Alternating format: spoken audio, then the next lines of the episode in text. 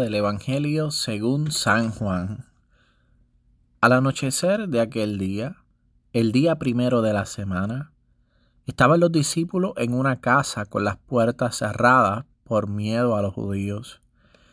En esto entró Jesús, se puso en medio y les dijo, paz a ustedes. Y diciendo esto, les enseñó las manos y el costado. Y los discípulos se llenaron de alegría al ver al Señor. Jesús repitió, paz a ustedes.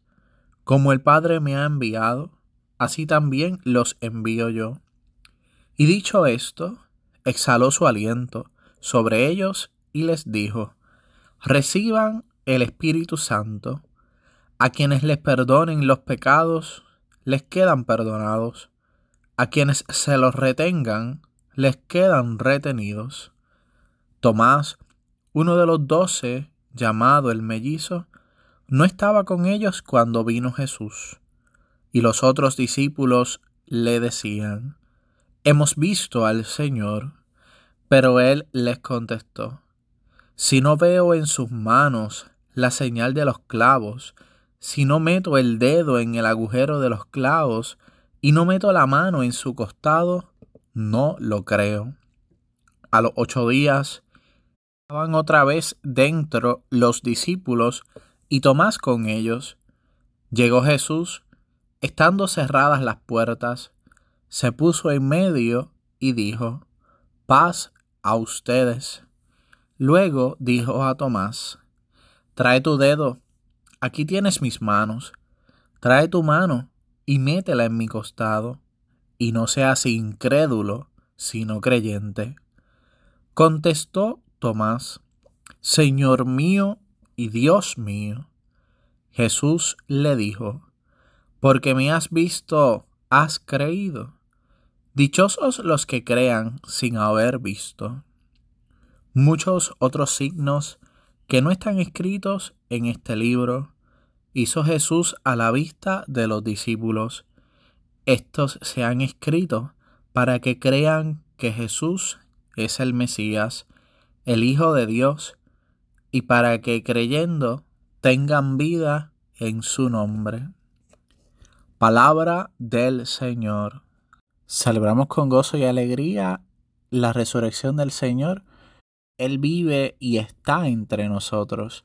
En este segundo domingo del tiempo de Pascua todavía el corazón exulta de júbilo y de gozo porque el Señor ha vencido las tinieblas, el pecado y la muerte y nos ha dado nueva vida. Este segundo domingo del tiempo de Pascua es también conocido como el domingo de la fiesta de la Divina Misericordia, una fiesta que fue instituida por el Papa San Juan Pablo II, el día de la canonización de la religiosa Sor Faustina Kowalska, por allá el 30 de abril del año 2000.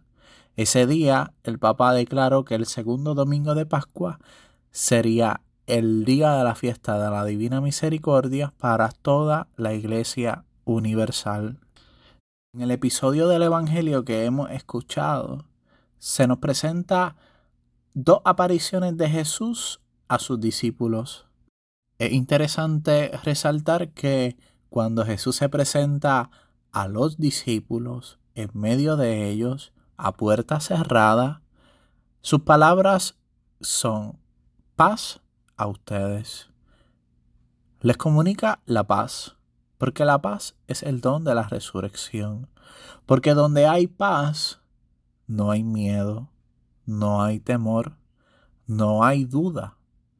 Del miedo que sentían los discípulos a los judíos, Jesús les dice, paz a ustedes. Les llama a la confianza, porque aquel que confía no ha de temer, sino que pone toda su esperanza en el Señor.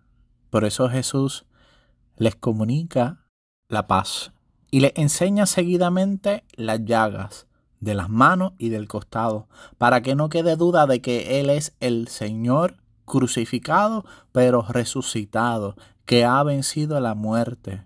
Los discípulos contemplan verdaderamente que el Señor ha resucitado, que lo que Él dijo de que tenía que morir, pero que resucitaría al tercer día, se ha cumplido, que es verdad.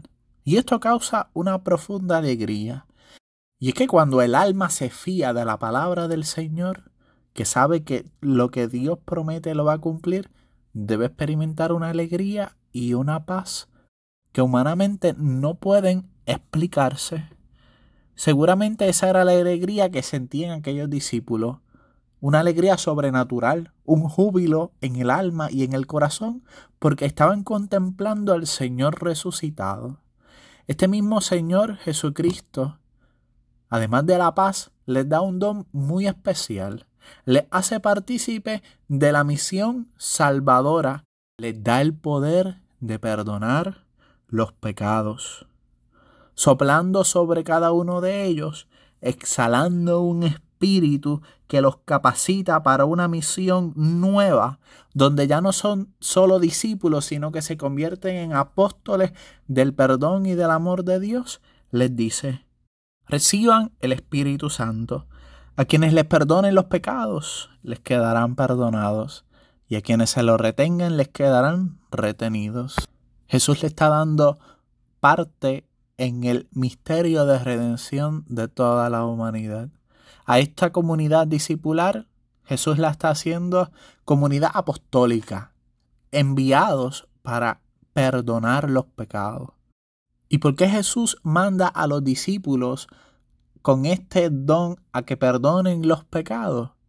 Porque el obstáculo mayor para la salvación de cada persona es el pecado, no es otra. Porque el pecado es una ofensa voluntaria contra Dios o contra los hermanos, contra el prójimo. Qué don y qué gracia especialísima está dando Jesús a esta comunidad de discípulos. Le está convirtiendo en ministros de la misericordia, los cuales a su vez lo transmitieron por medio de la imposición de las manos a otras personas idóneas. Y así sucesivamente ha llegado hasta nuestros días por medio del sacerdocio sacramental. Cada uno de nosotros puede disfrutar de la misericordia y del amor de Dios por medio del sacramento de la confesión, por medio de este momento de encuentro con Dios donde el penitente pone todos los pecados en las manos de Dios y recibe por medio del sacerdote el perdón y la misericordia de Dios. Qué gracia, qué don tan grande nos ha dejado el Señor. En una de las palabras que el Señor dirigió a Santa Faustina, el mismo Jesús le decía que la confesión es la fuente de la misericordia. Por eso en una ocasión le decía a la santa que los penitentes debían de ir con fe ante su representante, refiriéndose a los sacerdotes, de modo que Jesús mismo estaría esperándole allí para actuar en el alma del penitente por medio de la confesión. En la confesión no se juzga ni se condena a ningún penitente, solo se da el perdón y la misericordia del Señor. Se debe acudir con fe, sabiendo que ese sacramento ha sido instituido por Jesús para prolongar su misericordia hasta toda la humanidad. Jesús sigue actuando en medio de su pueblo porque Él está vivo, porque Él ha resucitado, y esa es nuestra alegría. Solo tenemos que creerlo con fe. Que el Señor resucitado, que es nuestra alegría y nuestro gozo, nos bendiga hoy y siempre.